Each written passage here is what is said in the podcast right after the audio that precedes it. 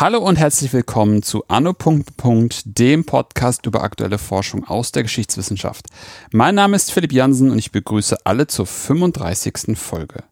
Flüsse haben keine Grenzen. Wind hat keine Grenzen. Werden Abwässer in Flüsse geleitet oder Schwefeldioxid in die Luft abgegeben, fließen und wehen sie grenzenlos umher. Dann regnet es sauer in Schweden oder wird die Weser salziger als die Nordsee wie während der deutsch-deutschen Teilung gemeinsam Umweltpolitik verhandelt und gemacht wurde, erforscht Sophie Lange in ihrem Projekt und darüber sprechen wir heute. Hallo Sophie. Hallo Philipp. Sophie, bevor wir starten, magst du dich einmal kurz selbst vorstellen? Ja, mein Name ist Sophie Lange. Ich habe an der Humboldt-Universität studiert, den Bachelor und den Master und ähm, dort auch meine Masterarbeit über ähm, das Umweltabkommen zwischen der Bundesrepublik und der DDR ähm, geschrieben.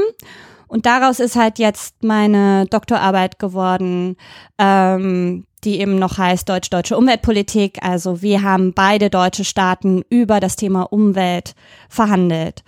Ähm, ich bin seit diesem Jahr jetzt äh, Stipendiatin der Bundesstiftung zur Aufarbeitung der SED-Diktatur und arbeite nebenbei noch am Berliner Kolleg Kalter Krieg. Und da das ja auch mit ein Thema ist, was wirklich in beide Themenkomplexe passt, äh, fühle ich mich da sehr wohl und äh, habe sehr viele Anschlussmöglichkeiten irgendwie. Mm, das glaube ich auf jeden Fall. Genau. Aber wie bist du denn zu dem Thema gekommen, über das wir heute sprechen? Also, ich habe äh, an der Uni ein Forschungsseminar belegt, das ähm, ja besagte, jeder soll mal in so ein kleines Archiv gehen und äh, mal gucken, was draus wird. Und ich habe äh, mir die Robert Havemann Gesellschaft äh, ausgesucht, das äh, Archiv der DDR-Opposition und habe mir da angeschaut, was die Gruppe rund um die Umweltbibliothek in Berlin eigentlich über Tschernobyl herausgefunden hat, wie hat sie das kommuniziert, wie ähm, sind sie mit, mit den Informationen umgegangen.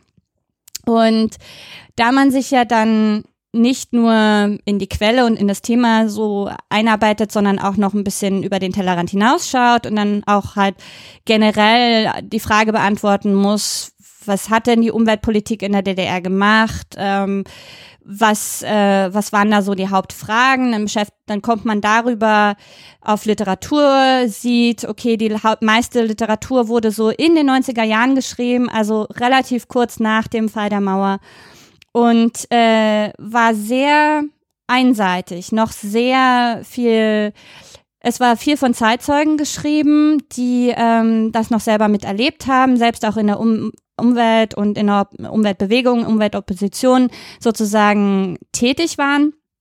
Und äh, das war natürlich, das hat kein für einen Historikerin befriedigendes Bild irgendwie abgegeben. Und es war nur ein, ein Hau drauf auf die Politik äh, in der DDR, die natürlich eine äh, Diktatur gewesen war, wo man solche Sachen nicht hat einfach aus, aushandeln können untereinander in der Gesellschaft. Ähm, aber ich dachte, okay, naja, vielleicht ist da dann doch ein bisschen mehr. Und wenn die Umweltpolitik in der DDR selbst so schlecht war, ähm, was hat denn dann die Bundesrepublik gemacht, die ja von sich immer äh, während der deutschen Teilung so zumindest die Politiker auf politischer Ebene, auf hoher Ebene gesagt hat, naja, die Wiedervereinigung, die streben wir schon an. Äh, es ist jetzt nur vorübergehend. So, das heißt, sie mussten sich ja auch irgendwie für die DDR-Bevölkerung verantwortlich gefühlt haben. Und wenn man das so denkt, dann muss da ja auch irgendwas an Handlungen irgendwie hinterher folgen. Also habe ich geschaut, gibt es denn irgendwas dazu zu diesen, zu diesen Beziehungen? Und das gab es nicht.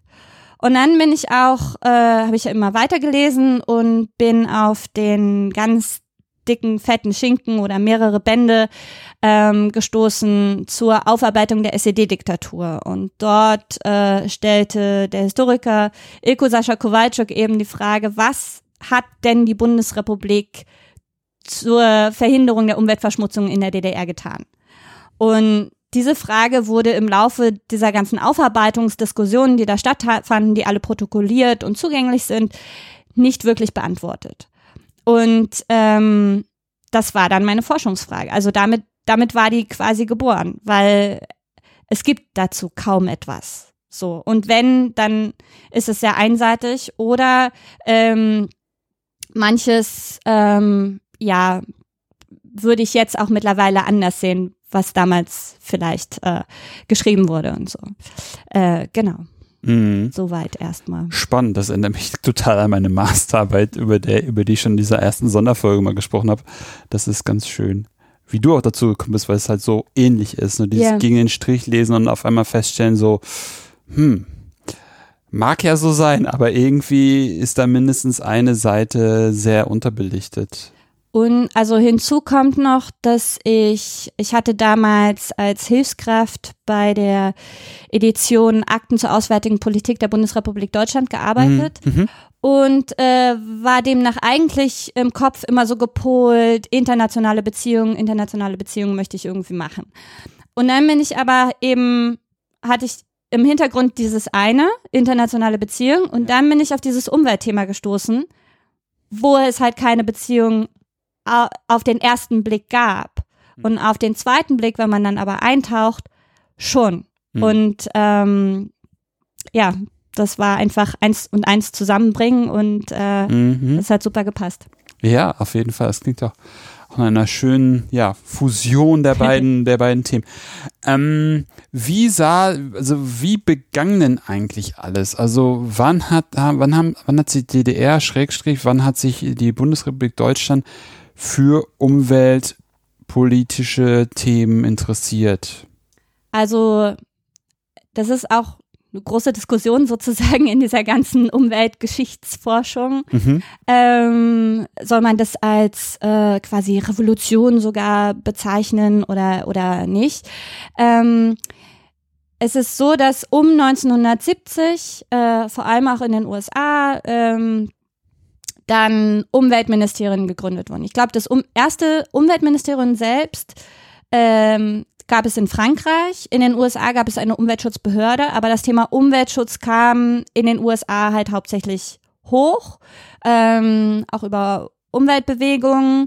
Und im Deu in Deutschland, vor allem in Westdeutschland, wurde das Wort aus dem Englischen erstmal übernommen. Also Environment wurde direkt mit Umweltschutz, dann Environmental Protection wurde in Umweltschutz direkt übersetzt. Mhm. Ähm, und dann, also gibt es natürlich längere Traditionen.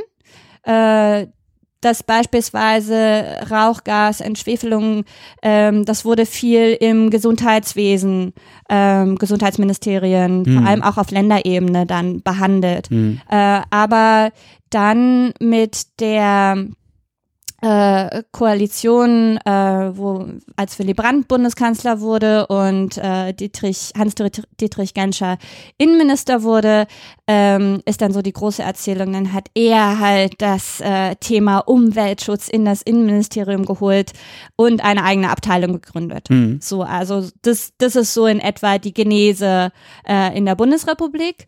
Und ähm, sein Argument dafür, kein eigenes Ministerium zu gründen zu dem Zeitpunkt, sondern ein, äh, das als Abteilung in das wirklich schon große Ressort Innenministerium zu einzugliedern, war einfach, dass es nicht mit den anderen Ministerien dann konkurrieren musste.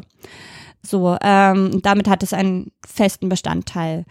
Ähm, in der DDR war es so, ähm, dass sie 1968 ähm, schon die Landeskultur. Sie haben das dann sozialistische Landeskultur genannt, was dann, als es dann äh, das wurde erstmal in, in die Verfassung aufgenommen. Also, also jeder Bürger, der Staat, die Betriebe sind für die sozialistische Landeskultur zuständig.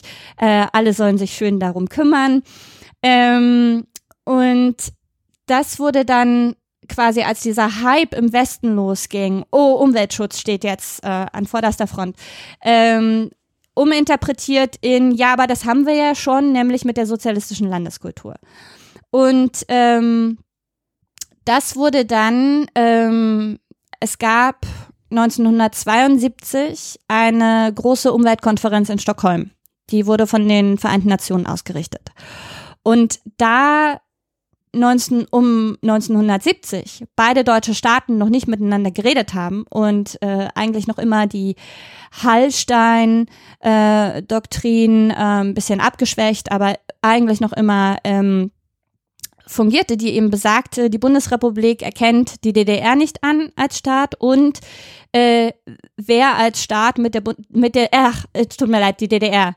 Die Bundesrepublik erkennt die DDR nicht als Staat an und äh, jeder Staat, der die DDR anerkennt, ja, wird nicht mehr von der Bundesrepublik anerkannt. Sozusagen. Ah, mh, ja. So, das heißt, die DDR war, stand ziemlich isoliert da. Mhm. Und ähm, zwar mit der Regierung von Willy Brandt ähm, kam ja die Ostpolitik so langsam ins Rollen. Das heißt, dass sie auch so langsam versuchten, sich der DDR wieder anzunähern. Hm. Ähm, aber so weit war es noch nicht. Und solange es noch nicht so weit war, durfte, sollte die DDR nicht an dieser Konferenz, dieser Umweltkonferenz statt, teilnehmen. Hm, mhm. So, das heißt, ähm, im Hintergrund zog die Bundesrepublik im Auswärtigen Amt ganz viele Fäden, um, um die DDR, um zu verhindern, dass die DDR daran teilnahm. Und ähm, letztlich konnte die Bundesrepublik aber an dieser Konferenz teilnehmen. Ja. Äh, weil sie bereits Mitglied der WHO äh, oder an einer anderen Unterorganisation der, ähm, der Vereinigten, Vereinten Nationen war. Äh, die DDR aber noch nicht. Und das war die Regel, um bei Stockholm dann teilzunehmen. Und äh, weil die DDR nicht teilnehmen konnte, führte das dann zum ganzen Boykott der Ostblockländer, außer Rumänien, die ähm, dann eben nicht zu dieser Konferenz gefahren sind, weil die DDR nicht teilnehmen durfte. Und die DDR hat aber im Vorfeld dieser Konferenz Mhm. ähm, ein eigenes Ministerium für Umweltschutz und Wasserwirtschaft gegründet. Äh, und deswegen sagt man ganz häufig ähm, in der Literatur, ja, es hatte außenpolitische Motive, warum dieses Ministerium gegründet wurde. Mhm. So, ähm, in den Quellen findet man das nicht so. Ähm, es gab zum Beispiel 1971 ein, eine Konferenz in Prag, äh, die herabgestuft wurde auf ein einfaches EC, also Economic Commission for Europe Seminar, auch eine Sonderorganisation der Vereinten Nationen. Und in Prag war es so, dass die DDR oder dass die Ostblockstaaten eine Teilnahme der DDR ähm, durchsetzen konnten. Mhm. Ähm, das fand auch statt. Äh, Vertreter der Bundesrepublik und der DDR trafen sich dort. Ähm, aber im Nachklang in den Dokumenten, im Archiv, im Nachklang dieses kleinen Symposiums, Seminars, äh, findet man keine Anweisung, keine Strategie, wie soll man jetzt damit umgehen. Und in Vorbereitung auf Stockholm sollte man dann nicht ein Ministerium scha schaffen, sozusagen. Ähm, deswegen weiß ich nicht, ob man, ob man dieser, dieser Theorie, es ist wirklich aus Außenmotiven, außenpolitischen Motiven gegründet worden, wirklich so viel Gewicht geben sollte, Mhm. sondern vielleicht ein bisschen, das, man, es ist durchaus ein Motiv mit, Mhm. auch, aber ähm, vielleicht kann man das ein bisschen reduzieren. Ich weiß es nicht. Mhm. Aber ähm, jedenfalls am Ende wurde dieses Ministerium gegründet für Januar 1972, ähm, war dann aber nur erstmal die ersten drei Monate führungslos, weil der, der Umweltminister, der dafür benannt werden sollte, am 25. Dezember 1971 starb. Mhm. Ähm, vermutlich auf Druck äh, der Stasi, die irgendwie entdeckt hatte, dass sein Vater eine NS-Vergangenheit hatte und das hatte er nicht erwähnt. So, vermutlich deswegen. So, und das heißt, also die ersten drei Monate, die entscheidend waren für die Stock, äh, Stockholmer Umweltkonferenz, war das Ministerium praktisch nicht, nicht äh, handlungsfähig. Mhm. Was für dich dann sozusagen noch so eine zweite Argumentationslinie wäre, zu sagen, ohne einem, einen Minister, der mehr oder weniger die große Linie vorgibt, kann man hier nicht von außenpolitischem Schachzug sprechen. Wobei man auch sagen muss, also der Umweltminister in der DDR hatte nie so wirklich die Chance, große Linien äh, zu entwerfen, weil das auch mit zum Spezifikum der DDR gehört, dass eben jeder Minister eigentlich so ein Spiegel äh, Sekretariat oder Sekretär im Zentralkomitee der SED haben müsste. Äh, so, und der Umweltminister hatte das nicht. Der Umweltminister wurde dem Wirtschaftssekretär, das äh, eigentlich fast durchgängig dann ab so 76 Günther Mittag war. Äh, ihm wurde er zugewiesen und äh, der Wirtschaftssekretär hat eben dann maßgeblich mit die Entscheidungen geprägt. Und ähm, deswegen wird halt auch häufig gesagt, die Umweltpolitik war der Wirtschaftspolitik äh, untergeordnet in der DDR. Also zumindest hierarchisch in Abbildung im ZK, also im Zentralkomitee, genau. ja auch dementsprechend würde. Ja. Sozusagen auch hierarchisch, ja, ja, ja. ja. Ähm, lass uns vielleicht nochmal über die Umwelt in DDR und Bundesrepublik Deutschland nochmal kurz abtauchen. ähm, damit die Hörer, Hörer eine Idee bekommen. Ich meine, ich habe darüber ja meine Masterarbeit geschrieben, ich habe dann eine Ahnung darüber, wie, was, wo. Äh, wir könnten jetzt voll das Expertengespräch daraus machen, aber ich glaube, das würde den Hörern nicht viel bringen. Aber lass uns doch mal kurz darüber sprechen, wie sah es umwelttechnisch in West- und Ostdeutschland zu der Zeit, wo du dich damit beschäftigst, aus? Was waren die Probleme? Du meinst die Verschmutzung und so. Ja, sozusagen, genau. Ähm, ja, also Anfang der 70er Jahre standen, stand die Luftversch äh, Luftverschmutzung beispielsweise zwischen den beiden deutschen Staaten noch nicht so im Raum. Also mhm. die gab's, die mhm. wurde ähm, aber eher noch als lokal so angesehen, mhm. beziehungsweise wurde Anfang der 70er Jahre noch so gesagt, naja, emissionstechnisch ist man noch gleich auf, also lohnt sich da auf Seiten der Bundesrepublik beispielsweise keine Beschwerde gegenüber der DDR. Äh, das war aber Anfang 1970. Das ändert sich natürlich mit der Zeit. Ähm, was die Gewässerverschmutzung angeht, ist das das maßgebliche Problem. Etwa mhm. 90 Prozent der Gewässer fließen von Ostdeutschland nach Westdeutschland. Das heißt, die Bundesrepublik hatte natürlich ein immenses Interesse, dieses Gewässerschutzproblem zu lösen. Äh, und da sind vor allem so drei bis vier Gewässer, die im Vordergrund stehen. Top-Priorität hatte die Werra. Die Werra ist ein kleiner Grenzfluss zwischen Thüringen und Hessen vor allem. Und an, auf beiden Seiten, sowohl Ost als auch West, äh, sitzt Kali-Industrie, die halt dann mit dem Kalten Krieg, mit dem Eisernen Vorhang geteilt wurde.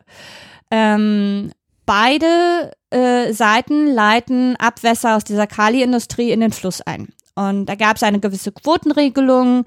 Äh, die DDR-Betriebe durften etwa so um die 68 Prozent einleiten, die äh, hessischen entsprechend, dementsprechend weniger. Mhm. Und die äh, DDR hat ab 1968 diese Einleitungen maßgeblich überschritten. Sie hat dann ab 68 haben sie alles komplett in den Fluss eingeleitet. Vorher haben sie Abwässer auch noch in den Untergrund gepumpt und so weiter. Das, das blieb dann quasi auf DDR-Territorium. Das heißt, man merkte das auf Westseite nicht so sehr. Mhm. Ab 68 war das aber anders. In der DDR haben sie halt gemerkt, okay, es kommt aus dem Untergrund wieder hoch. Das heißt, es ist keine so gute Idee, das in den Untergrund zu pumpen und damit ge gegebenenfalls unser eigenes Trinkwasser zu verseuchen. Also leiten wir einfach alles in den Fluss. Das ist die günstigste Methode. Machen andere Staaten ja genauso. Äh, und dann lassen wir das mal so. So, und das heißt also für die westdeutsche Seite war das zunehmend ein maßgebliches Problem um 1970. Ähm, dann gab es noch ähm, die Berliner Gewässer, ähm, die zunehmend ähm, ja schwieriger wurden, weil ähm, beispielsweise auch die Waschmaschine und das Waschmittel erfunden wurde. Das kam dann, dadurch kamen sehr viele Phosphate ins Wasser. Phosphate ähm, sind Nährstoffanreicherungen dann. Das heißt, es kommt zu äh, Sauerstoffproblemen, weil sich ganz viele Algen ansiedeln und demzufolge zu Fischsterben. So, das war dann das Problem in Berlin. So, dadurch, dass äh, Havel und Spree eben durch Westberlin durchlaufen, ist es aber nicht so einseitig, wie wenn die Fluss wie wenn der Fluss einmal das Land von einem Land ins andere äh, überquert. So, das heißt, Westberlin war so ein Durchlauf mhm. und Ostberlin konnte damit argumentieren, na ja, aber Westberlin verschmutzt ja genauso. So, und das, das war ein, noch ein weiteres Problem. Äh, die Elbe wurde in den 70er Jahren noch sehr vernachlässigt. Das taucht erst in den 80er Jahren auf. Und ein drittes Problem war ein ebenfalls ganz kleiner Fluss, nämlich die Röden zwischen Thüringen auch und Bayern. Und äh, da waren es einfach die kompletten Abwässer einer Stadt, ähm, die den Fluss verdreckten und ähm, das wurde dann 83 ganz, ganz schnell gelöst. Aber wie gesagt, bis 83, das dauert eine Zeit. Mhm. Das waren so die Hauptprobleme in den 70ern. In den 80ern wird es dann ein bisschen anders. Mhm. Aber du hattest dir auch, hattest du dir auch für westdeutsche Seite ja auch das angeguckt. Was sind da so Umweltproblematiken? Das sind hauptsächlich die Umweltproblematiken, die die Bundesrepublik mit der DDR hatte. Okay. So innerhalb des Landes, äh, das schaue ich mir ja kaum an. Weil, okay, ach so. Mhm. Weil ich bin ja auf die, ich will ja gucken, was, was haben sie für Probleme miteinander, mhm. die mhm. sie ja miteinander lösen müssen. Mhm. Deswegen ist auch für mich so das, was passiert eigentlich im Landesinneren, welche Umweltskandale gibt es da, nur in dem Maßen relevant, als dass es mir dann in der Argumentation für die deutsch-deutschen Beziehungen nützt, weil sie die irgendwo mal beeinflusst haben. Mhm. So. Aber beispielsweise Bitterfeld in der DDR spielt jetzt für meine Geschichte auch kaum eine Rolle oder eher halt nur indirekt, weil darüber dann vielleicht irgendwann mal die Elbe verschmutzt wird, äh, über die diversen Nebenflüsse und so. Ähm, aber ich äh, kann mich nicht mit äh, der Luftverschmutzung innerhalb der DDR beschäftigen beschäftigen, wenn es nicht auch die Bundesrepublik betroffen hat, beispielsweise. Mm, ah, so, okay, das ist ja noch gut zu wissen, dass wir ja. darüber heute primär sprechen. Ähm, gab es denn auch irgendwelche Arten von Verschmutzungen, die die DDR-Seite auch von Westdeutschland herkommt, irgendwie tangiert hat? Ja, zum Beispiel die Saale, äh, okay. die ich glaube, sogenannte sächsische Saale, äh, wird später sächsische Saale genannt, aber die entspringt in Bayern, glaube ich. Und okay. äh, da wird halt auch, also in den Dokumenten, die man so in den Archiven findet, ähm, wird halt ganz viel selber von der DDR selber aufgelistet. So, was sind unsere Umweltprobleme an der Grenze?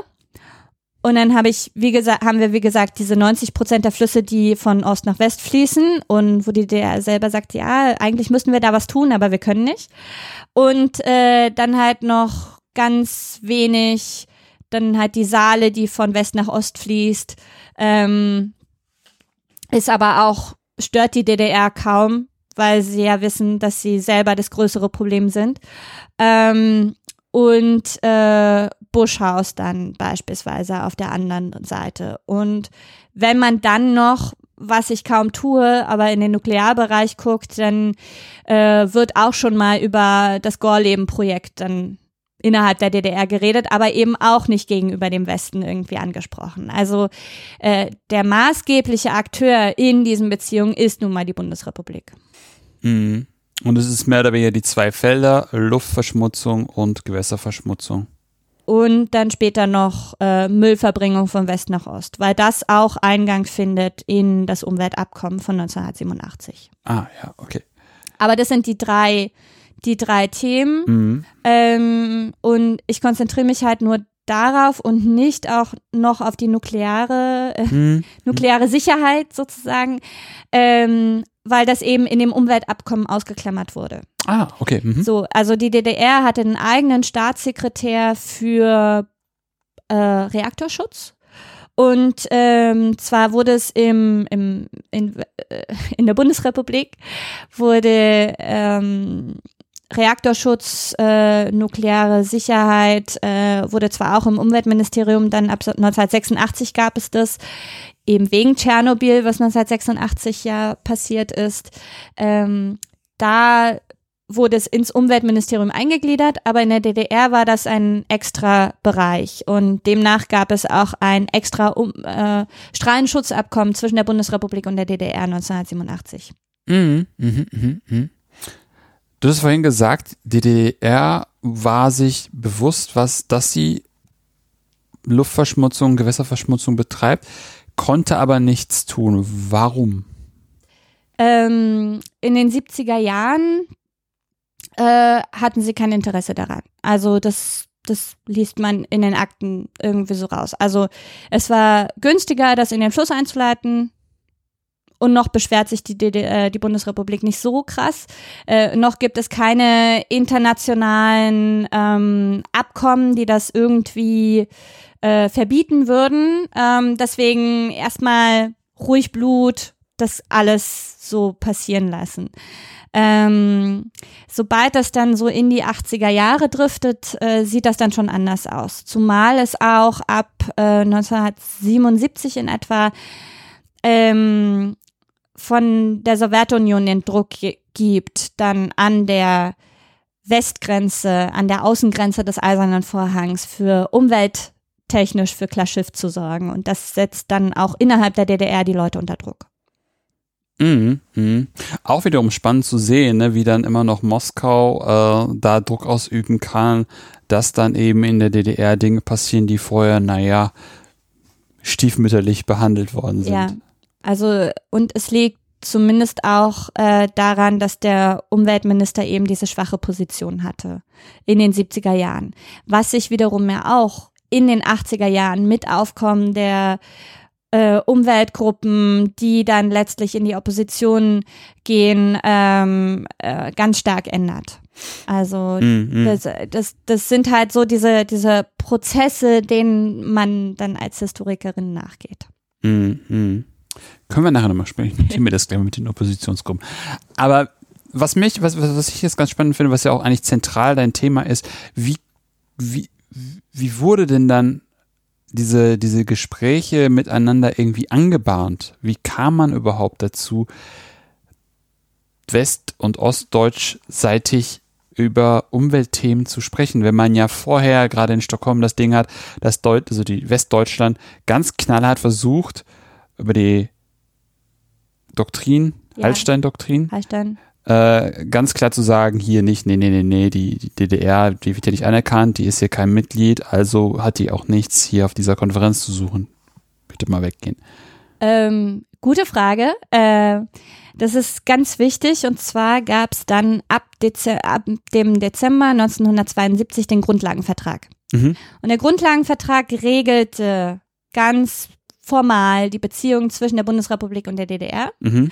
Und darüber waren dann weitere Verhandlungen möglich. Und es gibt im Artikel 7 einen ganzen Paragraphen, der sagt, wir wollen über Sportbeziehungen reden, wir wollen über Kulturbeziehungen reden, wir wollen über Umweltschutz reden. Ah, mhm. so, also das heißt, es wurde 1972 schon in diesen Grundlagenvertrag mit aufgenommen.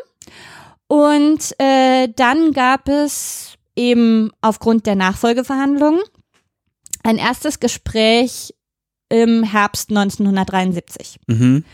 So, und äh, das verlief auch eigentlich ganz gut. Ähm, es war so ein bisschen Abtasten zwischen mhm. beiden, so was, was sollten denn dann die Gesprächsthemen werden und so. Und jeder hatte schon, schon gleich so was vorbereitet, was er halt in die Verhandlungen gegeben hat. Und äh, dann wollten sie sich eigentlich für ein nächstes Treffen dann 1974 verabreden. Dann ähm, passiert es aber, dass die äh, Bundesrepublik äh, im Zuge des Ausbaus ihrer eigenen Umweltadministration ein äh, Umweltbundesamt äh, in Westberlin gründete. Und äh, das wiederum nahm die DDR als Anlass zu sagen, Ihr habt das Vier-Mächte-Abkommen von 1971 über Berlin, über Westberlin, über Berlin, ähm, gebrochen. Ähm, wir verstehen das Abkommen so, dass die Bindungen zwischen Westberlin und der Bundesrepublik eher weniger werden sollen, während die Bunde, bundesdeutschen Vertreter ähm, eher gedacht haben oder das so interpretiert haben, nein, nein, wir sollen die Bindungen, Verbindungen ausbauen. Äh, es geht genau um dieses Wort. Also in dem in der ostdeutschen Übersetzung wurde äh, beispielsweise, äh, ich weiß nicht welches nochmal genau, aber es gibt Verbindung und Bindung in einer der jeweiligen Übersetzungen, also Ostdeutsch oder Westdeutsch. Und ähm, denn das Abkommen selbst wurde halt in den Sprachen der vier Alliierten äh, verfasst. Und äh, genau das war halt so ein mehr oder weniger gewolltes Interpretationsproblem. Aber die DDR nahm das halt dann zum Anlass zu sagen, ja, dann äh, gibt es jetzt erstmal keine Umweltbeziehungen mehr. Weil die Idee dahinter war, dass es keine bundesdeutsche Institution in Westberlin gibt. Äh, sie wollten eher, dass es diese bundesdeutschen Institutionen in Westberlin abgebaut werden. Ja. Also es gab beispielsweise auch schon das Bundesgesundheitsamt in Westberlin. Ah. Äh, und ähm, was auch äh, was auch der Fall war in Westberlin, war, dass beispielsweise Sitzungen des Bundesrates oder so in Westberlin mal stattfanden. Das fand dann ab 1900, ab den 70er Jahren eigentlich schon gar nicht mehr statt. Ähm, aber solche, solche äh, symbolischen Handlungen eben, mhm. die zeigen, okay, in Westberlin werden Regierungstätigkeiten von Seiten der, von der Westseite mhm. durchgeführt. Das sollte eben nicht stattfinden. Dagegen wollte die DDR vorgehen. Mhm. Und ähm, das Interessante ist, dass äh, zuerst hieß das Umweltbundesamt Bundesumweltamt. Mhm. So, ähm, und heute heißt es aber immer noch Umweltbundesamt, weil, wie hieß er nochmal schnell? Ähm, die rechte Hand von Willy Brandt, Egon Bahr, mhm. ist dann nach Moskau gefahren, ähm, hat auch mit den Sowjets so ein bisschen ähm, für klar Schiff gesorgt und hat dann halt gesagt, na ja, gut, wir können es Bundesumweltamt ja in Umweltbundesamt umbenennen, dann, dann klingt das nicht mehr so schwer nach äh, die Bundesrepublik oder die Bundesregierung führt dort Amtshandlungen mhm. durch in Westberlin. So, das äh, haben die Sowjets gesagt, ist okay. Ähm, und dann äh, ist es aber auch so, dass das Umweltbundesamt nicht wirklich die Aufgaben durchführen konnte in Westberlin, die es eigentlich hätte machen sollen, nämlich Koordinierungsfunktion zwischen acht verschiedenen Ministerien. Ähm, mindestens äh, und äh, es hatte auch keine Weisungsbefugnis, mhm. so, sondern nur konnte nur Empfehlungen abgeben an die Bundesregierung, weil es war ja in Westberlin. Mhm. Und es gab auch innerhalb der Bundesrepublik, also zumindest hat der Spiegel äh, auch kritische Stimmen aufgenommen, die halt besagten, naja, ähm, wenn das Umweltbundesamt jetzt in Westberlin ist und es soll aber die Ministerien, die alle in Bonn sitzen, unterstützen, das ist ein unglaublich weiter Weg. So, ähm, das, das ist nicht hilfreich eigentlich und ja. schadet mehr als es ist. Und zumal noch im heutigen Verständnis ähm, mussten ja dann die Beamten, wenn sie Termine in Bonn hatten, fliegen oder das Auto nehmen, meistens aber wahrscheinlich fliegen, weil nämlich auch für die obersten Beamten der Umweltbehörde die Transitroute gesperrt war. Also der Chef und auch sein erster Untergebener, also Zuarbeiter sozusagen, die sollten mit dem Flugzeug fliegen. Nach Westberlin um eben Kontrollen auf der Transitstrecke zu vermeiden. Achso, es war dann sozusagen nicht von ostdeutscher Seite äh, verboten, sondern von westdeutscher Seite, damit die nicht die. Ja, aber es hatte schon auch was mit der DDR zu tun, weil die DDR nämlich dann besagte, ja, okay, aber dann Mitarbeiter des Umweltbundesamts kriegen Probleme auf der Transitstrecke.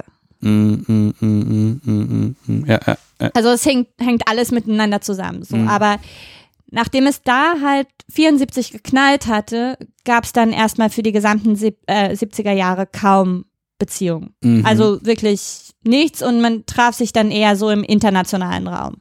Also ähm, in der Economic Commission for Europe durch die Aufnahme beider deutschen, deutschen Staaten dann in die UNO. Ähm, äh, war auch die DDR dann in, in, der Economic Commission for Europe und dort haben sie dann in den Seminaren beispielsweise Sitzungen ähm, zusammengearbeitet, wenn mhm. auch nicht explizit zu deutschen Umweltproblemen. Und ähm, in der KSZE gibt es auch noch mal so einen Abschnitt, äh, der sich um Umweltschutz bemüht. So, also ähm, die wiederum dann aber angebunden war an die Economic Commission for Europe, um das praktisch umzusetzen. Ähm, von daher, da trafen sie sich dann nur auf internationaler Ebene mehr. Und wie wurden dann ähm, diese Kontakte wiederbelebt, nachdem sie dann so harsch abgebrochen worden mhm. sind? Also es gab äh, ein Erdbeben. Im wahrsten Sinne des Wortes? Oder? Im wahrsten Sinne des Wortes, ja. Es gab ein echtes Erdbeben 1975. Mhm. Ähm, was heißt ein echtes? Es war vermutlich, man nennt es seismisch induziert, also es ist von Menschen gemacht gemäß, gewesen. Ähm, es war im Kalibergbau, das heißt auf DDR-Seite stürzte dann auch so eine Grube ein. Das mhm. ist auch im Zusammenhang mit Sprengungen ist dieses Erdbeben entstanden und die DDR-Seite findet sofort eine Strategie und sagt, ja, äh, bei uns ist die Grube eingestürzt, weil auf Westseite wird ja noch mit hohem Druck die Abwässer der Kaliindustrie in den Boden gepumpt. Und diese Druckschwankungen unter Tage führten dazu, dass bei uns die äh, Erde wackelt und äh, die Grube eingestürzt ist. So, das heißt, die DDR hat da in dem Punkt dann offensiv Schadensersatzforderungen an die Bundesrepublik herangetragen. So. Die Bundesrepublik hat das natürlich abgestritten und hat gesagt, wir werden für nichts zahlen, für das wir hier auch nicht verantwortlich sind.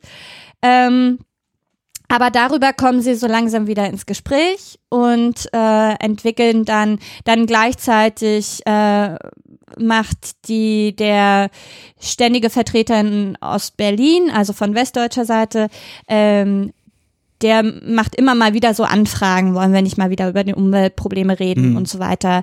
Ähm, das wurde 1975 dann noch abgelehnt, auch nicht mehr so doll wegen des Umweltbundesamtes, sondern einfach, weil die DDR in Zahlungsschwierigkeiten geraten ist und das halt Angst hatte, dass die Bundesrepublik da irgendwelche Schadensersatzforderungen möchte oder Projekte möchte, die die DDR nicht finanzieren kann. Und ähm, das alles zusammengenommen führt dann irgendwann äh, zu einem noch dritten äh, Strang, der passiert ist, nämlich auf internationaler Ebene, dass die Sowjetunion eine hochrangige Tagung initiieren will über Umweltschutz. Daraus wurde dann ähm, eine Konferenz über Luftverschmutzung, die 1979 in Genf stattfand. Ähm, und damit in dem Zusammenhang steht halt auch die, die Order an die DDR von 1977 an mhm. der Westgrenze für klar Schiff zu sorgen. Und das alles zusammengenommen führt dann 1979 dazu, dass sich beide Seiten wieder zusammenraufen und sagen, okay, dann lassen, lass uns über Gewässerschutz reden. Clou dabei war auch von westdeutscher Seite, dass das Umweltbundesamt mit Gewässerschutzfragen nicht beauftragt war. Ah, okay. Nur hauptsächlich mit Emissionskatastern, äh, also Luftverschmutzung, hauptsächlich. Was nicht heißt, dass sie nicht doch im Hintergrund auch äh, Gewässeranalysen und so mhm, weiter gemacht haben. Mhm. Aber an den Verhandlungen selbst mussten sie in keiner Weise irgendwie beteiligt werden. Was auch ganz witzig ist, wenn dann diese große Konferenz, die, äh, die in Moskau organisiert worden ist. Nein, nicht in Moskau organisiert, ähm, die wurde in Genf dann in Genf, statt. Genau, in Genf genau. da ähm, stattgefunden hat, dass das ja wiederum dann Luft war, ne? Und man sich dann aber ja. über Wasser dann ja, also das, unterhält. Das, ist auch mit eins meiner, meiner Fragen. Also warum ist es einfacher? Weil so zwischen, zwischen der DDR und der Bundesrepublik kamen nie so wirklich äh, Luftschadstoffgespräche. Also es gab ein paar, aber die führten zu nichts. Ja. So. Und aber international spricht man über Luftverschmutzung. Deswegen, genau, ja. Und bilateral dann hauptsächlich Gewässerverschmutzung oder dann halt auch irgendwann Müll. Ähm, und ja ich könnte mir vorstellen, dass das, das halt Müll als auch Wasser, das durch Flüsse fließt, konkreter ist als, ja. als irgendwelche diffusen äh, Sch Sch Schadstoffe, die in der Luft unterwegs sind. Das denke ich auch. Also so ein Fluss kann man wirklich genau festmachen, wo Ja. sind die Grenzen eines Flusses auch. Mhm. Ähm, während das an der Luft ja sehr viel mehr zirkuliert und man dann auch viel mehr Länder braucht, um das irgendwie ähm, konkret eindämmbar zu machen. Ähm, das denke ich auch, dass es daran liegt. Aber es war auch eine Beobachtung, die ich erstmal so machen musste. Ja, also Ja, natürlich. auf welcher Ebene redet man über was? Genau, genau, genau. Aber das ist ja gerade das Spannende. Ich finde es ja, wie gesagt, vor allem interessant, wenn du gerade sagst, ne, der internationale Diskurs dreht sich eigentlich fundamental ab von Anfang an. Mhm. Das ist ja für Amerika gesagt, eigentlich die ganze Zeit nur um Luftverschmutzung, ne? Auch direkt Schwefeldioxid, ne? So Ja, eins der, der virulentesten Schadstoffe überhaupt zu der Zeit. Und das dann aber wiederum, wie du gerade auch sagst, ne, dann bilateral da eben nicht drüber gesprochen wird. Also sozusagen nicht der eigentlich international schon seit über einer Dekade laufende Diskurs gar nicht aufgegriffen wird, sondern man halt irgendwie über, ja, andere Themen mehr oder weniger rumhühnert. ja. Also es wurde schon, also Anfang der 80er Jahre kommt man, wie gesagt, zu Gewässer, über Gewässerprobleme wieder Mhm. zueinander, aber das äh, initiiert dann halt auch weitere ähm, Gespräche. Hm. Ähm, gleichzeitig muss man das aber auch mit in Relation setzen. Ähm, es äh, herrscht immer noch der Kalte Krieg. Das heißt, ähm, gerade Anfang der 80er Jahre wird auch ähm, oftmals vom sogenannten Zweiten Kalten Krieg geredet. Äh, das heißt, äh, nach der Phase der Entspannungspolitik geraten die, die Supermächte wieder in, in verschärfte Konfrontationen miteinander und dann stehen aber die beiden deutschen Staaten da und sagen so, ja, nee, wir möchten aber unsere Beziehungen, die jetzt gerade mal irgendwie angefangen haben, aufrechterhalten. Hm. Und dann dienten halt gerade so ganz kleine, konkrete Umweltprobleme auch dazu, im Gespräch zu bleiben, eben Anfang Ah, der okay. 80er Jahre. Hm, hm. Und das heißt also zu den Gewässerproblemen hauptsächlich erstmal der Werra ähm, und der Röden, die aber noch einen ganz schweren bayerischen Schwerpunkt hatte und eine bayerische Initiative auch mit war. Ähm, äh, gesellten sich eben Gespräche über Rauchgasentschwefelungsanlagen oder Waldschäden auch. Gerade in der Bundesrepublik Anfang der 80er Jahre war die Waldsterbensdebatte ja äh, ganz groß hochgekommen. Äh, eben wie du sagtest, mit Schwefeldioxid und äh, ähm, noch den nach und nach anderen entdeckten Schadstoffen in der Luft. Ähm, das waren aber dann Gespräche, die nicht wirklich ja, man hat sich mal getroffen und darüber geredet, aber so wirklich bei rumgekommen ist nichts. Okay. Schade. Aber wie, wie lief das denn, wie liefen denn die Gespräche über den Gewässerschutz ab? Ähm, du hattest gesagt, es gibt da mindestens zwei Fälle. Einerseits die Werra, andererseits Röden. Ähm, wie verlief das da? Also insgesamt gibt's vier bemerkenswerte Fälle und alle sind irgendwie anders. Mhm. Also die Werra unterm Strich äh, kann man sagen, das führte zu nichts.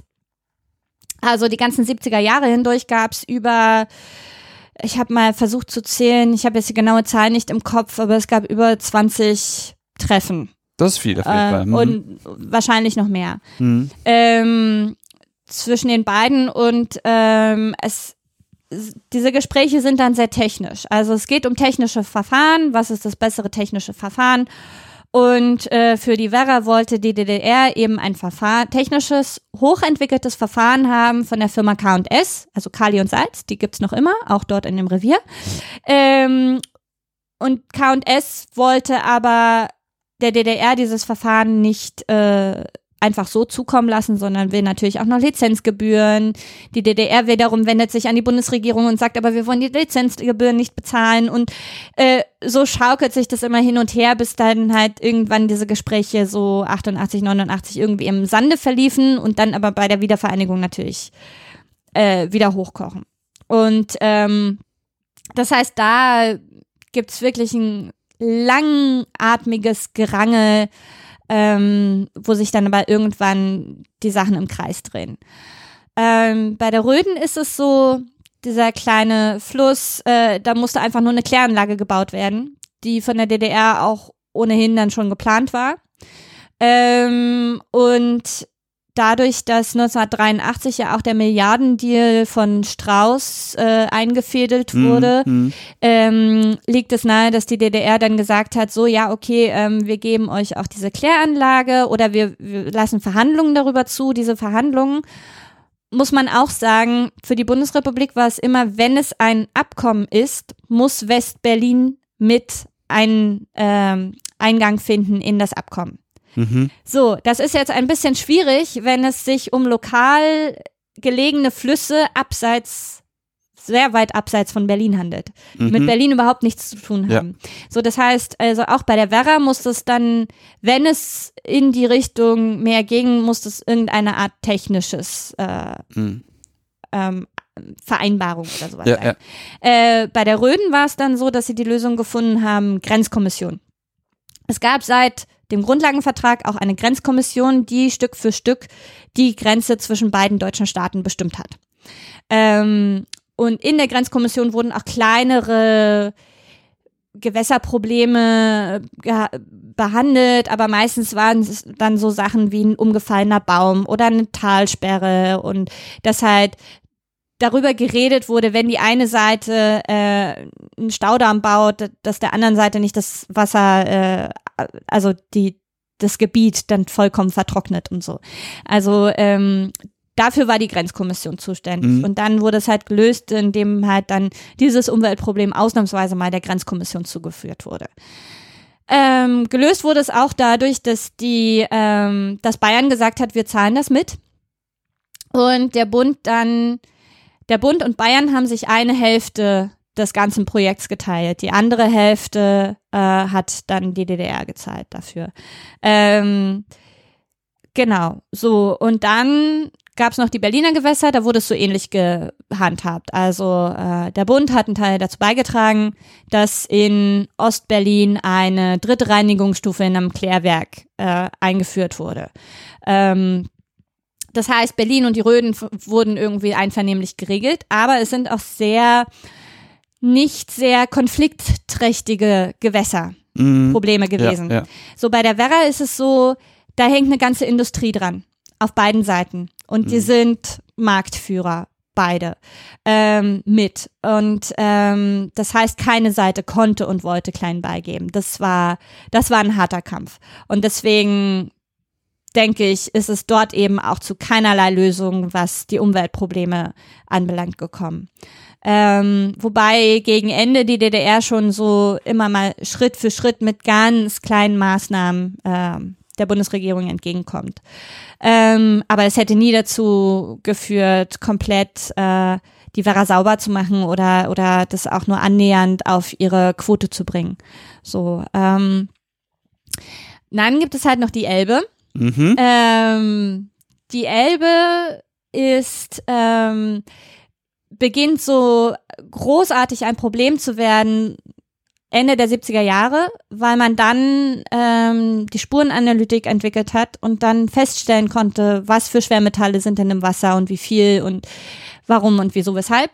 Und ähm, das heißt, da wird es zunehmend äh, für die Bundesrepublik ein Problem. Mhm.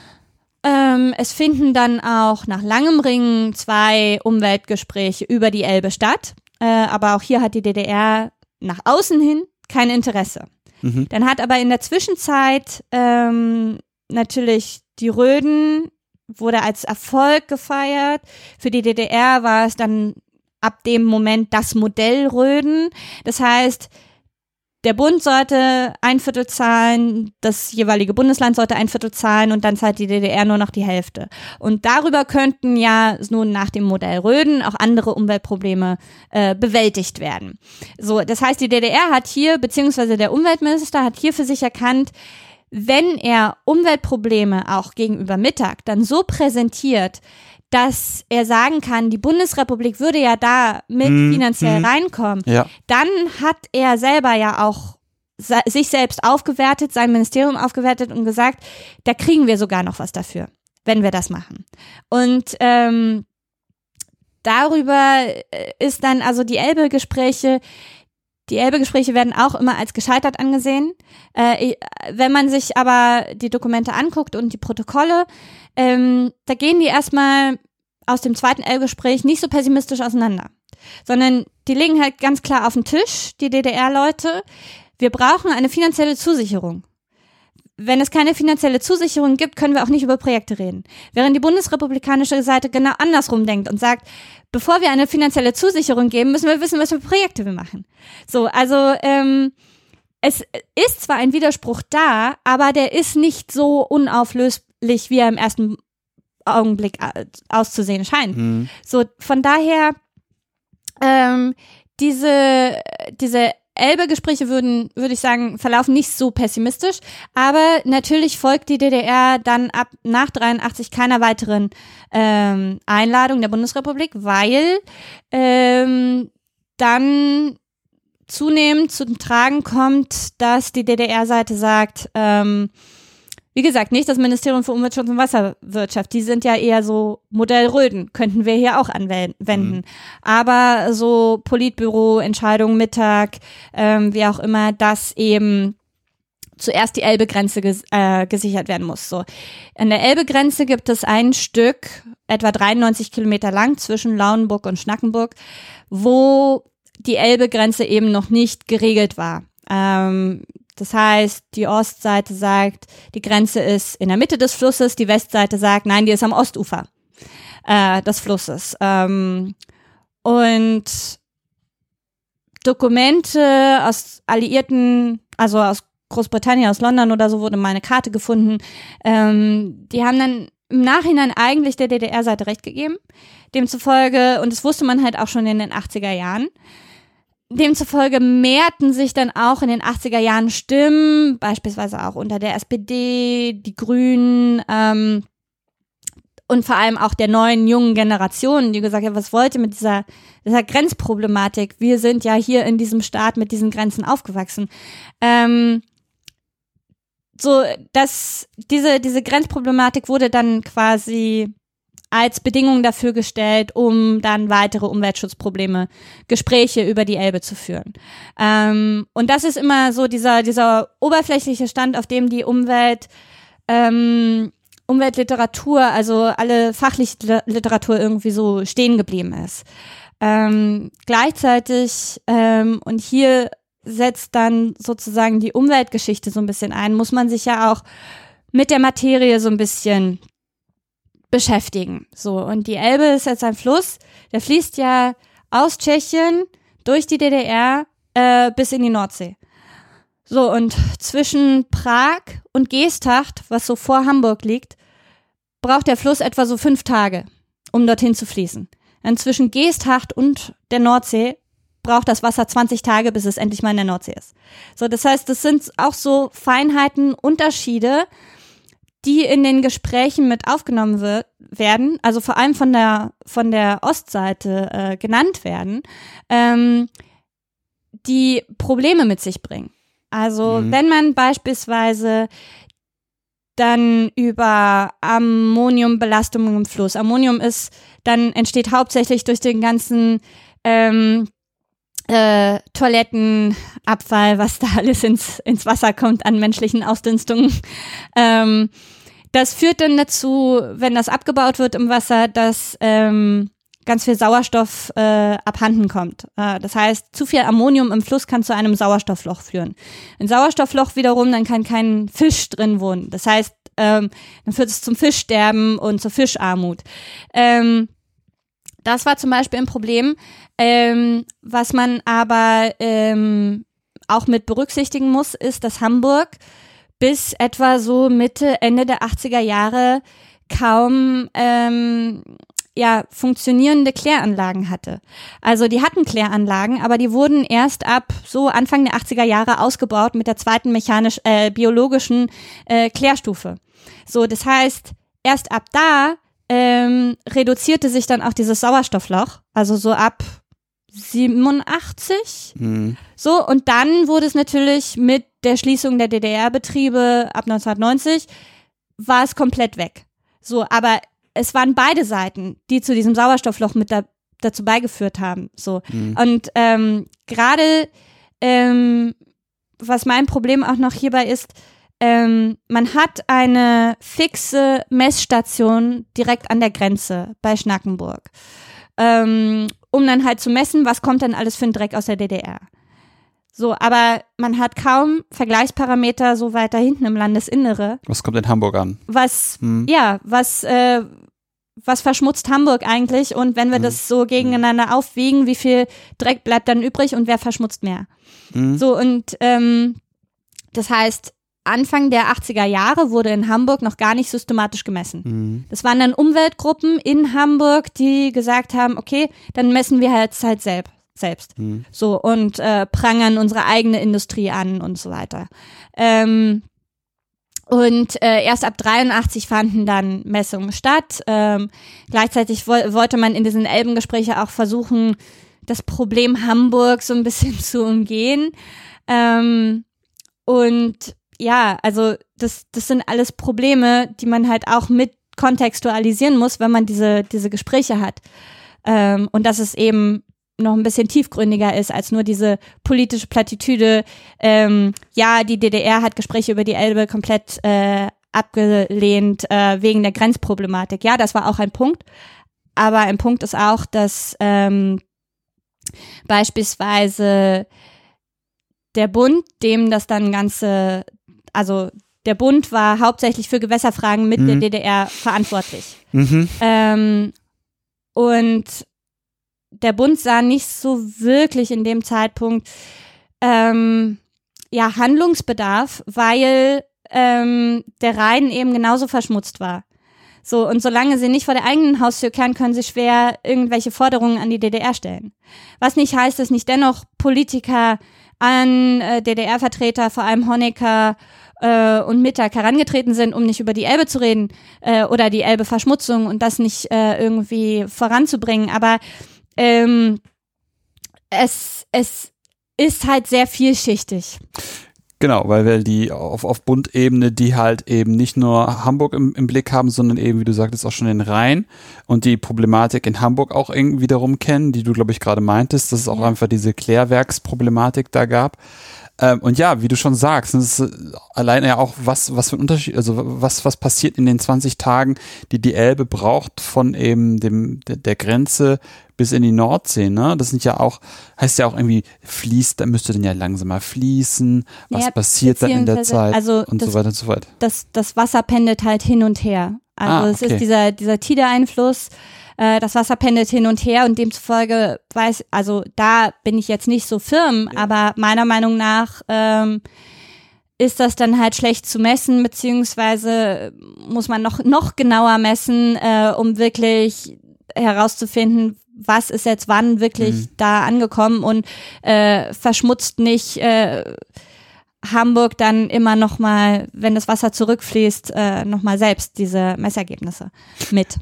Ja, ähm, genau. Und das macht es ja, wie du schon sagst, das macht alles irgendwie nicht weniger kompliziert, sondern ja. je genauer man hinguckt, desto mehr weitere Ebenen deckt man in der ganzen Problematik schon und stellt dann einfach sehr schnell dann fest, wie verkürzt diese Antwort ist äh, oder Aussage ist.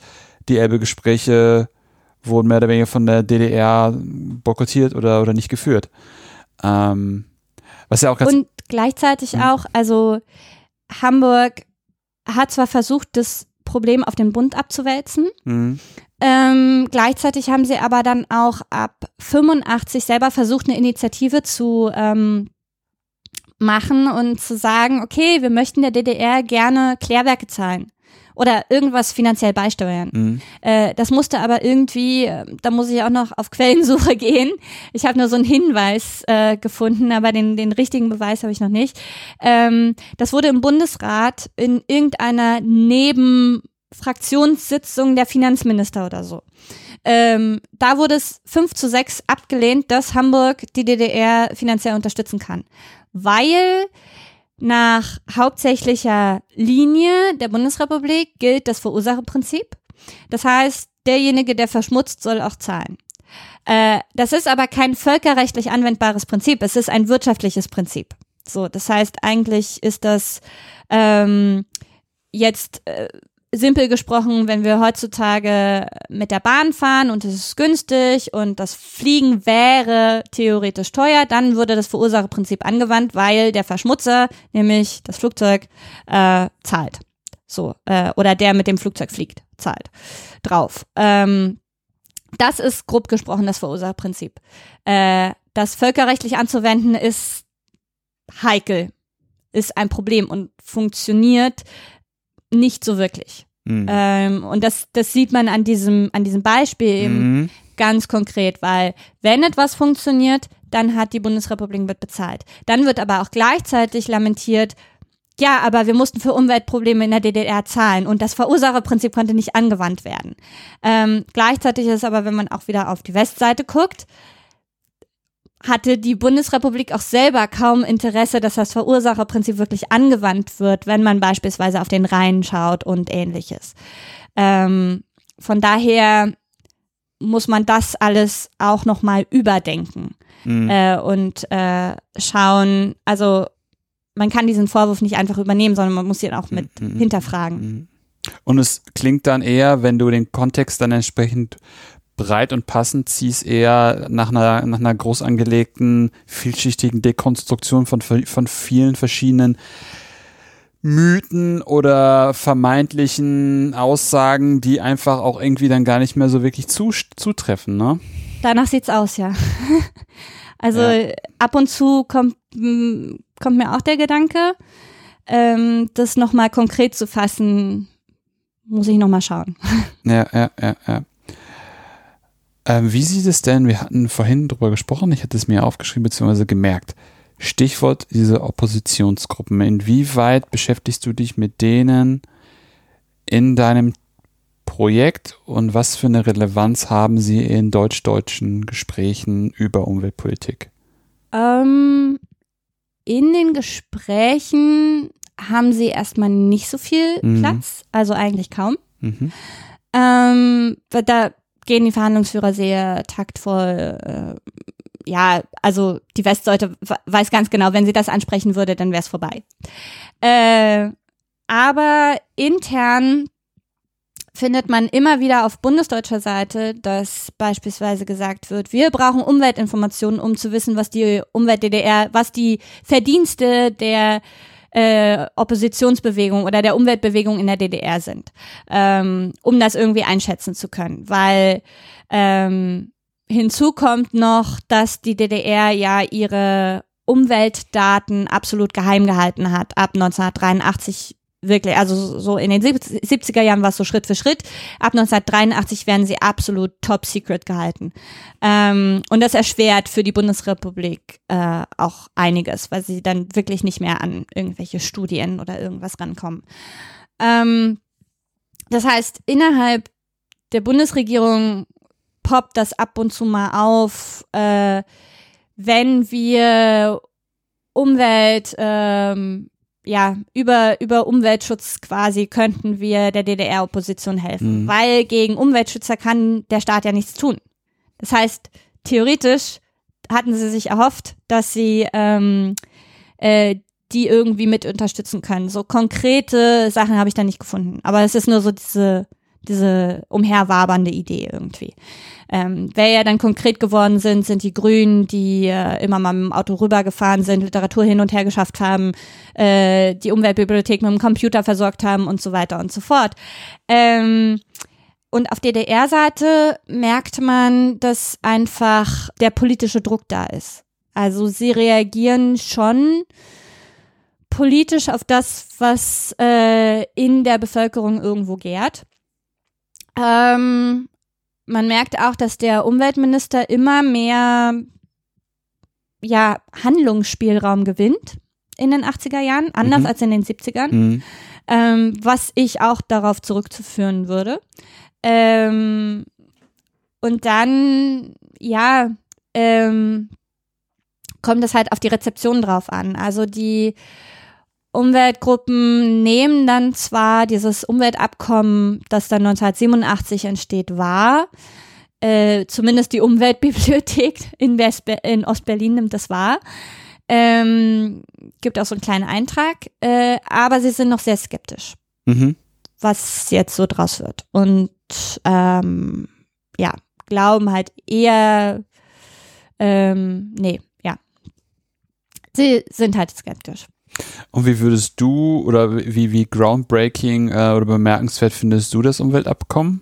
Also was, was, worum geht es da? Wie konkret ist das? Ähm, da muss ich nochmal ran. Mhm. Aber was es auf jeden Fall bringt, ist, dass sie wirklich Arbeitsgruppen bilden zu Luftverschmutzung, zu Gewässerverschmutzung, ähm, sogar eins zum Wal zu Waldschäden. Mhm. Ähm, und äh, dann sechs Projekte erarbeiten, äh, worüber dann 1989, im Sommer 1989, also zwei Jahre später, äh, ein weiteres Abkommen geschlossen wird. So und dass diese sechs Umweltschutzprojekte als Pilotprojekte mitfinanziert natürlich von der Bundesregierung ähm, in der DDR dann stattfinden sollen. So, ähm, dann kam der Fall der Mauer dazwischen. So, äh, das heißt so, äh, die wurden bestimmt noch irgendwie angeleiert, mhm. aber dann gab's dann gab's halt den Fall der Mauer und dann gab's direkt im Dezember 1990 ein weiteres, ja, eine Art Vereinbarung, da wurden die Projekte dann auf 30 Projekte erhöht. Ähm, dann war kurze Zeit eine Art Umweltunion zwischen beiden im Gespräch, was wie auch immer die aussehen sollte, findet man nicht wirklich. Hm. Ähm, und dann wurde es ja von den Ereignissen überrollt, also dass dann die Wiedervereinigung kam und dann war das sowieso Sache der Bundesrepublik, was dann voll, also stattfinden sollte. Hm. Wie das Ganze gelöst wird. Ja, ja. Wo ich ja in, in, so einem, in so einem Ausblick total spannend finden würde, was dann davon noch irgendwie übrig geblieben ist. Das wird es auch geben. Super, das finde ich also, sehr interessant. Ähm, das wird es auch geben. Ähm, also wahrscheinlich, um das Ganze rund zu machen, genau, ja. mhm. werde ich wahrscheinlich so 94 enden. Mhm. Also um dann auch nochmal zu sagen, was ist aus der Umweltbibliothek eigentlich geworden, ähm, wie sah es mit den Betrieben an der Werra aus und so weiter. Ein bisschen muss ich mich da auch noch weiter einlesen. Ähm, vor dem Wiedervereinigungskapitel habe ich schon ein bisschen Horror. das wird sehr unübersichtlich werden, denke ich. Ähm, beziehungsweise weiß ich, weil äh, es einfach so viele kurze Initiativen gab, die dann irgendwie im Sande verliefen. Ähm, aber 94 wurde dann, äh, wir hatten ja angefangen mit der DDR-Macht in die Verfassung, das äh, Land, die sogenannte Sozialist sozialistische Landeskultur. Ja. Ähm, und dann gab es eben eine Verfassungskommission, die halt schauen sollte, okay, was aus der DDR-Verfassung können wir eigentlich in das Grundgesetz übernehmen. Und äh, da in der Bundesrepublik selbst äh, Umweltschutz nie im Grundgesetz verankert wurde, es gab immer mal wieder Diskussionen, mhm. sowohl in den 70er Jahren als auch dann nochmal in den 80er Jahren, gab es immer mal wieder Debatten im Bundestag, sollte man Umweltschutz nicht ins Grundgesetz, sollte nicht eine Art Grundrecht auf Umweltschutz existieren. Ähm, es wurde immer wieder abgelehnt. Ähm, und letztlich dann 94 wurde Umweltschutz als Staatszielbestimmung ins Grundgesetz mit aufgenommen. Ähm, was nicht heißt, dass jeder Mensch ein Grundrecht auf Umweltschutz hat. Mhm. Äh, weil das wäre zu leicht einklagbar und nicht, äh, nicht durchsetzbar sozusagen. So, deswegen eine Staatszielbestimmung. Mhm. Ich, ich überlege gerade, ob ich die Frage stelle, wenn du an die heutige Diskussion über Umweltschutz denkst und dein Projekt daneben liegt, was würdest du dazu sagen? Ähm, ähm, ja, ich kann es versuchen. Also ähm, zum einen ist es schön, weil ich denke, so mein, mein, obwohl es ein historisches Forschungsprojekt ist, ist, hat das jetzt heutzutage viele Anknüpfungspunkte. Ähm, zum anderen ist es natürlich frustrierend, weil ähm, du siehst dir dann Fernsehdebatten an und, und merkst so, ja, sie reden immer noch über das Verursacherprinzip, äh, das eigentlich schon 1970 im Umweltprogramm der Bundesregierung festgelegt wurde, ähm, aber nie wirklich, wirklich, wirklich zum Tragen kam. So und ähm, das gibt einem dann schon ein bisschen Bedenken. Also, dass, dass administrative Prozesse Zeit brauchen, ist klar.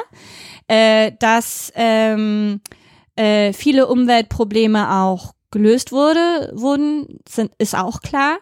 Ähm, aber es, äh, man sieht einfach, dass dass Umweltschutz wahrscheinlich mehr ist. Also, dass äh, wirklich etwas in der Gesellschaft verändert werden muss, damit es wirklich funktionieren kann. Ähm, und das ist etwas, was wirklich viel Debatte und auch tiefgründige Debatte braucht und ähm, nicht von heute auf morgen umzusetzen ist. Auf jeden Fall. Deswegen aber hoffe ich, dass jetzt schon auch mit dem, wie gerade drüber diskutiert wird, hoffentlich das langlebiger und langfristiger ist als äh, die Debatten aus den 80er Jahren, die dann immer mal so Konjunkturen hatten und dann wieder verschwanden. Mhm. Ähm, deswegen, ich äh, finde das gerade eine sehr spannende Zeit. Ja, das kann ich total nachvollziehen. Ähm, auf jeden Fall. Sophie, wenn sich die Leute auch jetzt für unser Thema interessieren, über das wir heute so viel wieder gesprochen haben, was würdest du ihnen aus deiner Perspektive für dein Projekt an Literaturempfehlungen geben? Mhm. Also ich habe äh, mir zum einen zwei Monographien mal aufgeschrieben. Mhm. Äh, das, die eine ist von Tobias Huff, Natur und Industrie im Sozialismus, eine Umweltgeschichte der DDR. Mhm. Äh, da geht's halt wirklich hauptsächlich um Luftverschmutzung in der DDR mhm. und äh, wie das, wie das Ganze administrativ mhm. und auch wissenschaftlich ähm, entstanden ist, geregelt wurde und so weiter. Und äh, ist sehr neu, ähm, ist auch erschienen, nachdem ich sozusagen ähm, Bemenge diesen, diesen Mangel erle erlebt hatte in der Forschungslandschaft, dass eigentlich hauptsächlich vieles aus den 90er Jahren stammt und so weiter, was sich mit der DDR und Umweltschutz beschäftigt. Ähm, das andere ist, äh, um dann auch nochmal die Westseite zu beleuchten, mhm. äh, von Frank Üdkötter, Deutschland in Grün. Mhm. Ähm, das ist eigentlich so ein, so ein Basiswerk. Das gibt nochmal so einen Überblick, ähm, wie hat sich das entwickelt in Westdeutschland vor allem. Äh, er gibt auch in einem Kapitel einen Ausblick zu Ostdeutschland, aber das ist halt auch das, was ich an der bisherigen Literatur immer bemängeln würde. Also es ist kein wirklich wissenschaftlicher oder Diskursaustausch irgendwie, ähm, sondern äh, die DDR wird meistens als Exkurs behandelt. Äh, ach, darum müssen wir uns auch noch so kümmern, mal so mhm. kurz hinten rangeklatscht. Und äh, wenn man die nur DDR-Sachen liest, dann hat man auch nicht das ganze Bild. Mhm. Ähm, beziehungsweise dann wird die Bundesrepublik immer mal so als Vergleich herangezogen, aber es ist auch nichts Halbes und nichts Ganzes. Also mhm. nicht so, wie ich meine Arbeit mit den Umweltbeziehungen irgendwie aufbauen wollen würde. Ähm, und dann gibt es noch äh, über gerade den Fall der Werra äh, einen sehr spannenden Aufsatz von Astrid Eckert, der heißt Geteilt, aber nicht unverbunden und ist in den Vierteljahrsheften für Zeitgeschichte 2014 erschienen. Mhm. Und äh, der beschreibt nochmal ganz explizit auch noch so ein bisschen die umwelthistorische Sicht. Also was passiert eigentlich, wenn dieser Stoff im Fluss ist, äh, mit den Fischen, wie viel kann ein Fisch ertragen überhaupt und so weiter und so fort. Also ähm, da hat man sowohl die politische als auch die umwelthistorische Sichtweise mit drin und äh, eben auch beide Seiten äh, sehr stark vertreten. Super spannend. Es könnte sogar sein, ich bin mir gerade nicht ganz sicher, ob das der Aufsatz eventuell sogar schon im Internet verfügbar ist. Ne? Äh, es könnte ganz knapp sein. Ich glaube, ähm, Serdi Gräuter, fünf Jahre, es könnte in etwa ich hinkommen. Mal. Weil dann hätten nämlich die Hörer das Glück, dass sie sich einfach mit einem Klick diesen Aufsatz, der echt spannend klingt, durchlesen könnten.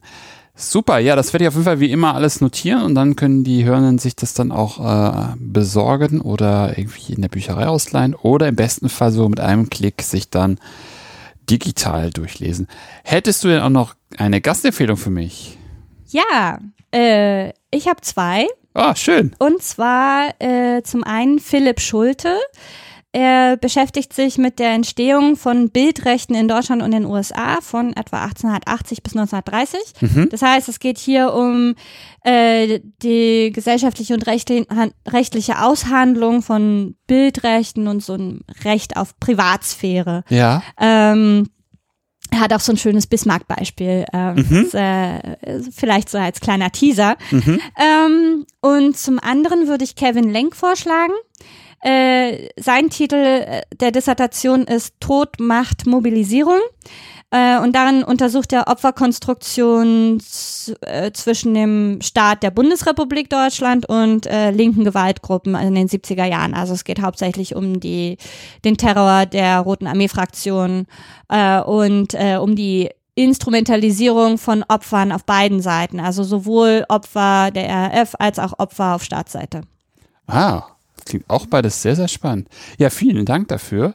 Und auch vielen Dank für deine Zeit, dass wir heute gesprochen haben. Das ist ein sehr interessantes Thema. Mich sehr gefreut, wieder über mein altes Masterthema so im größeren Kontext mal zu sprechen. Habe ich viel wieder gelernt. Viel, also auch gerade diese Kontextsache finde ich wirklich sehr, sehr spannend, eben weil man dann einfach viel besser die, ja, die Mechanismen, die Korsetts, in denen auch beide Parteien irgendwie gesteckt haben, nachvollziehen kann und vielleicht auch irgendwie Handlungen und auch Nichthandlungen besser nachvollziehen. Das hat, äh, das war echt sehr super. Ja, und das war es auch für heute bei Anno Punkt Punkt. Wenn es euch gefallen hat, empfehlt den Podcast gerne weiter. Ihr könnt übrigens über Spotify, iTunes oder eine Podcast-App eurer Wahl den Podcast abonnieren und hören. Wenn ihr den Podcast auch unterstützen wollt, findet ihr auf der Webseite einen Spendenbutton zu PayPal. Wenn ihr selber forscht und über euer Projekt sprechen wollt, kontaktiert mich einfach per Mail oder Twitter. Ansonsten hören wir uns bald wieder. In diesem Sinne, auf bald und tschüss.